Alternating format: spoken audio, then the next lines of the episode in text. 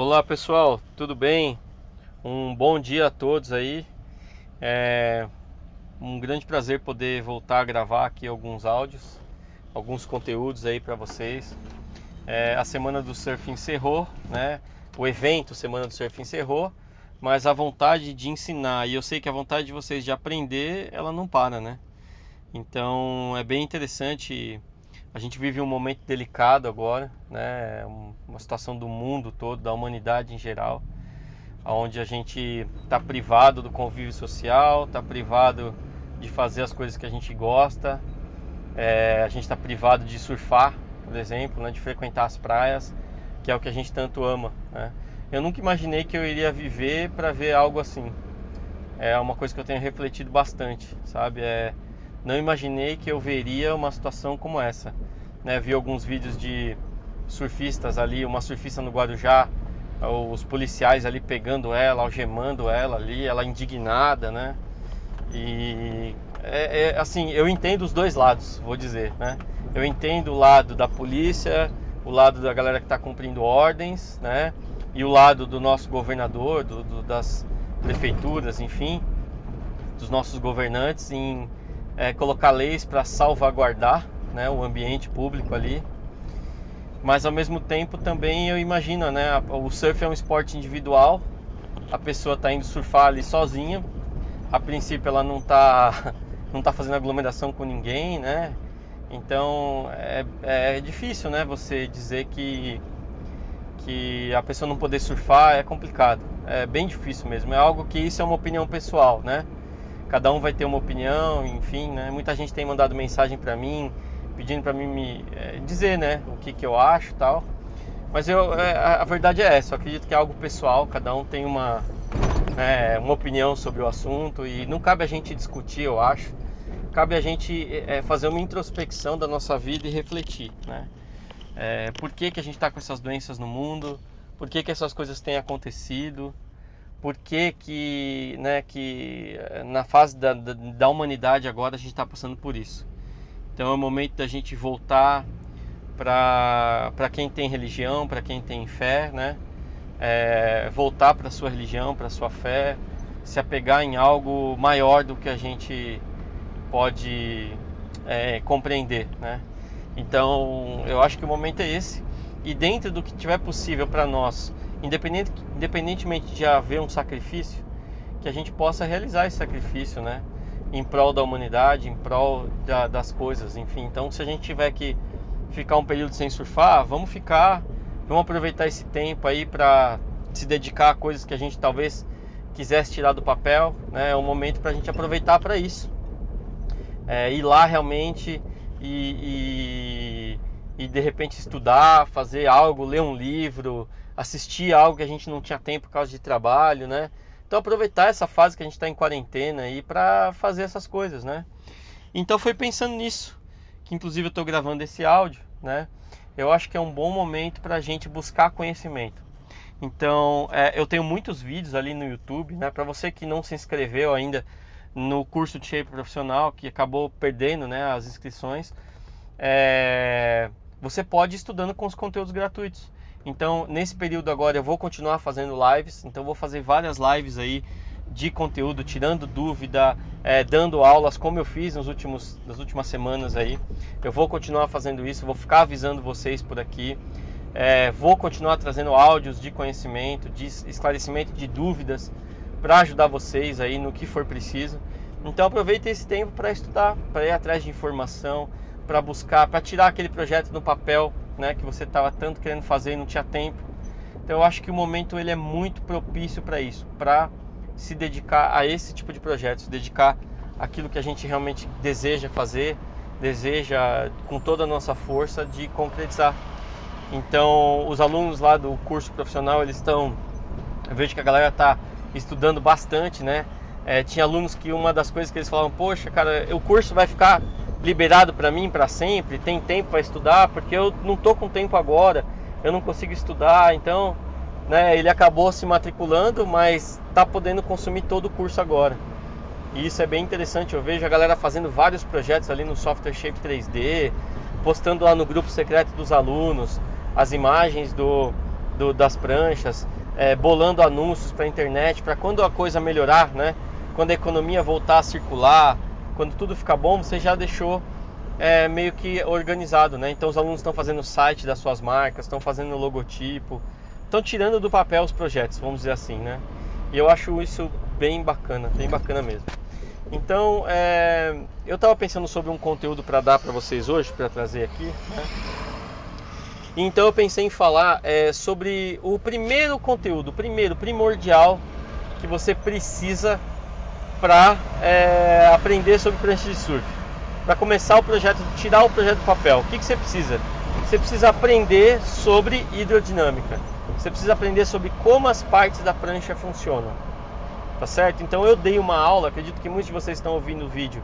Eu dei uma aula sobre é, hidrodinâmica lá na semana do surf, foi a aula 2, né? Foi uma aula mais comprida assim, mas é, dentro do tempo que eu tinha ali, eu tentei passar o mais rápido o conteúdo para vocês, para que vocês pudessem aproveitar o conteúdo da semana do surf. Então, aprender realmente hidrodinâmica.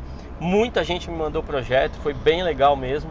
Então esse é o primeiro passo, porque se você começa a entender sobre como uma prancha funciona, você está dando basicamente o primeiro passo ali, subindo o primeiro degrau para você começar a projetar a sua prancha e fabricar a sua própria prancha.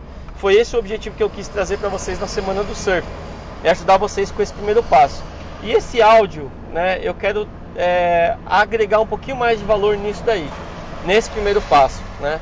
Então eu falei para vocês lá sobre a teoria de Bernoulli, sobre a teoria do escoamento proporcional que teoria seria essa? Se eu tiver uma tubulação, a água que eu injeto de um, lado da, de um lado da tubulação, ou seja, o fluxo de água, independente da pressão, é a quantidade de fluido que eu estou colocando ali. No caso da prancha de surf, a quantidade de água que entra no bico da prancha. Se eu tiver uma tubulação ideal, se eu tiver, vamos dizer assim, uma prancha ideal, o fundo bem planejado, né, a prancha bem projetada, ela vai manter proporcional esse fluxo de água até a saída da rabeta no caso de uma tubulação, até a saída da tubulação. Então, tendo essa teoria, né, a teoria de Bernoulli, você compreendendo bem, você consegue levar para qualquer parte da prancha esse conhecimento, porque tudo vai sempre se basear nisso, em se a quantidade de água que entra na prancha, no bico da prancha, vai ser mantida até a saída da rabeta. Então, quando essa quantidade de água ela é mais próxima do ideal, ou seja, o fluxo de água que entra é muito próximo do fluxo de água que sai, significa que a prancha está mantendo a projeção, ou seja, a velocidade. Ela vai continuar projetando, a prancha não vai perder projeção. E se ela perde projeção, se em algum momento você desvia o fluxo de água, durante esse caminho do bico até a rabeta você desvia ou você barra esse fluxo de água, a prancha fica com mais controle, mais manobrável, porém perde projeção. Tá? Então esse é o conceito básico que você vai usar para qualquer parte da prancha. Então se você compreender bem isso, né, se isso se tornar intuitivo para você, você vai entender como funciona qualquer parte da prancha. Certo? Então, por exemplo, né, só trazendo um exemplo é, mais prático para a gente. Então, por exemplo, quando a gente fala de rocker, né, ou seja, aquela curva que a prancha tem do bico até a rabeta. Quando eu falo de rocker, então, eu, eu, analisando o rocker, por exemplo, a água que vai entrar no fundo da prancha, perto do bico, certo? Ela vai entrar ali e se eu manter, mantiver ela, esse fluxo constante até a saída da rabeta, significa que a prancha vai ter velocidade. E se eu for desviando esse fluxo, significa que ela vai ficar mais solta. Eu conseguindo equilibrar esses fatores, eu vou ter uma prancha que tem velocidade e que fica com controle, com manobrabilidade. Por isso que se faz aquela combinação. Então, pouco rocker no bico, ou seja, ela mais reta, indo para a parte reta do rocker, da transição, que é aquela parte no centro da prancha onde uma linha toca, né, uma linha reta toca o fundo da prancha, né, que é o que a gente chama de tangente da curva. É, a gente analisando, por exemplo, como a água vai entrar ali, quanto mais reta ficar, menos água vai desviar para fora do fundo da prancha. Consequentemente, eu vou manter esse fluxo de água para a área flat, impulsionando ele para a rabeta. Então, eu colocando menos curva de bico na prancha, e veja bem que não é aquela curvinha que tem, sabe? E sim, é... não é em tanto a medida que vai ter ali, e sim a forma como a curva ela abre em relação à tangente. Porque quando a gente fala ah, uma curva, a prancha tem mais curva, a gente já pensa naquele bico bem envergado, né? E não é bem isso. Eu posso ter uma prancha com pouca curva e com a ponta bem envergada. E ela vai remar bem da mesma forma, tá? É, o que vai influenciar nisso é sim é o quanto a área sai da reta, ou seja, a área tangencial, aquela reta que toca o rocker da prancha, a curva dela. O quanto essa área tangencial ela estende em relação ao bico, ou seja, ela vai se aproximando do bico. Quanto mais isso acontecer, menos curva tem a prancha consequentemente mais remada ela vai ter. Aí você indo para a rabeta da prancha, ou seja, quanto mais curva eu tiver, ou seja, a área tangencial, a área reta da área tangencial se aproximar mais do centro da prancha, mais do ponto de equilíbrio, do wide point, mais rocker eu tenho. Então, quanto mais rocker eu tiver, a água ela vai vir ali escoando do bico, do meio da prancha, ela vai desviar. Ela não vai seguir um fluxo reto até a rabeta e aí eu tenho uma prancha mais solta, porém com menos velocidade. Então equilibrar esses dois pontos é fundamental para a prancha ter velocidade e manobrabilidade. Né? E uma curiosidade, por exemplo, eu é, eu não dava muita atenção para o rocker da prancha quando eu comecei a shapear, porque eu aprendi né, a shapear a mão. A gente aprendeu que é, que eu tinha que desbastar a espessura da prancha pelo fundo. Pra, por quê? Porque um bloco de poliuretano, por exemplo, quanto mais perto da longarina, mais perto do núcleo você vai, do centro do bloco, mais mole ele fica. Quanto mais perto da casca, da área externa, mais duro é o bloco. Então, para a prancha amassar menos, quanto menos desbaste eu tivesse no deck, menos a prancha vai amassar, mais dura ela vai ficar. Só que se eu desbasto pelo fundo a prancha, como eu vou controlar rocker? Por exemplo, eu vi até um vídeo esses dias do Kazuma, né, que é um shaper lá do Hawaii, ele faz bastante vídeo, assim, né? A galera, acho que quase todo mundo segue ele. E foi uma coisa que ele entrou em contradição. Porque ele fez um vídeo falando da importância de controlar o rocker, né? Da gente controlar ali o rocker, escolher o bloco certo para fazer o rocker. Mais ou menos alguma uma, uma coisa assim, um item que eu ensino muito no curso os alunos a escolher bem o bloco da prancha, porque isso vai facilitar o seu trabalho e vai dar uma qualidade maior para o seu shape. Só que ele ali, é, por exemplo, ele no outro vídeo ele falou que ele uma dica que ele dá é desbastar menos o deck em cima para deixar a prancha mais forte. Então, como que eu vou? Né? Ele fala que ele desbasta a espessura pelo fundo. Então, como que eu vou controlar o rocker e desbastar a espessura pelo fundo? São duas coisas incoerentes, né? Então, o que, que é ideal? É você escolher um bloco aonde ele seja muito próximo da espessura que você vai usar e quase que em cima do rocker que você vai usar, porque você vai ter que desbastar tanto menos o fundo quanto menos o deck e a prancha vai ficar forte. Então essa é a técnica que eu uso. Eu pego uma prancha onde eu quase não desbasto nada no fundo e ela seja muito próxima do tamanho já o bloco do tamanho da prancha que eu vou fazer, porque aí eu vou cortar as extremidades dele um pouquinho e, e ela já vai estar tá fina, então não preciso desbastar muito pelo deck. E a espessura do bloco no meio da prancha, o ideal é fazer o que? É você escolher, por exemplo, você somar o quanto a prancha tem de concave mais o quanto ela tem de espessura na longarina e pegar um bloco que tenha essa medida muito em cima ou cerca de um oitavo ou no máximo um quarto a mais. Que aí conforme você tirar a casca, der as passadas de plana, ela já vai cair na medida. Então você vai ter que desbastar muito pouco. Hoje a maioria das pranchas eu desbasto o concave ali no fundo e ela já cai na medida. Eu quase não tenho que desbastar nada do deck, exceto nas extremidades, na rabeta e no bico da prancha. Então esse é o segredo, né? É escolher bem o bloco e não desbastar a prancha pelo fundo, porque isso vai fazer com que você não controle o rocker. E isso é complicado, né? Então, é... voltando um pouco para o assunto, acabei desviando um pouquinho, né? Falando aí já sobre shape, mas voltando um pouco sobre o assunto de hidrodinâmica. Então, qual é a dica que eu dou para vocês agora, nessa fase de quarentena?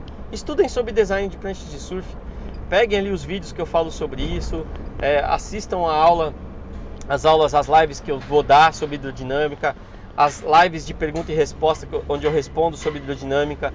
Pega um caderno, vai fazendo anotação, coloca lá item por item. Então, outline, o que, que eu sei sobre outline? Que ele funciona assim, assado, como ele funciona aí. O que eu sei sobre o foil da prancha, o volume. O que eu sei sobre o rocker, o que eu sei sobre os tipos de fundo. O que eu sei sobre os tipos de rabeta, o que eu sei sobre as bordas. O que eu sei sobre quilha, posicionamento e aí você faz um caderno ali, coloca uma página para cada um desses itens e toda vez que você assistir um conteúdo ou ler algo sobre isso, você toma nota. Toda vez que você assistir uma live, por exemplo, que eu responder uma pergunta sobre esse assunto e você pegou uma sacada ou aqui nos áudios do, do Telegram, vai lá e faz anotação. E com o tempo isso vai se tornar uma base de dados que você vai sempre consultar para você fazer os seus projetos, planejar as suas pranchas, tá ok? Então essa é a dica que eu queria dar, falar um pouquinho mais sobre Bernoulli, sobre hidrodinâmica, né? E ainda é, dar essa dica aí para vocês, essas dicas aí, tá ok? Então é isso, tamo junto. Eu vou continuar agora gravando os áudios aí para vocês. Não sei se eu vou conseguir gravar diário, mas eu vou tentar gravar todos os dias algum áudio, tá bom? Para que vocês possam agregar. E é importante que vocês é, me deem dicas sobre que conteúdo que vocês querem. Então vai lá via direct, né? No, no, ou manda e-mail para mim. Coloca lá, ó, cara, eu queria saber mais sobre isso. Põe lá. E eu vou falar, ah, queria saber mais sobre tal assunto, né? Tenta só não repetir o que eu já falei aí no, no Telegram. Aproveita aí, se você não ouviu todos os áudios, maratona esses áudios aí enquanto você está ajudando a patroa aí lavar louça, enquanto está cuidando dos filhos, está em casa aí, bota lá no, no, fone de ouvido aí, vai ouvindo os áudios, né? Vai ouvindo eles aí e aí vê um conteúdo que de repente ainda não tem aqui que você queira aprender e manda para mim lá pelo direct do Instagram ou manda também pelo por e-mail que aí eu vou mandando mensagem para você. E também tem o WhatsApp, né? Tem muita gente que tem meu número, alguns têm o número do meu suporte, então manda lá para o suporte que eles encaminham para mim as perguntas e eu vou fazendo conteúdos para cada uma delas, tá bom? Então é isso, tamo junto, galera. Vamos manter a consciência firme aí é, desse período aí de quarentena. Vamos proteger as pessoas à nossa volta, proteger as nossas famílias e vamos seguir em frente acreditando que logo essa crise vai passar e vai servir de aprendizado e evolução para todos nós. Tá ok? Um grande abraço a todos aí e um bom dia mais uma vez. Valeu, tamo junto.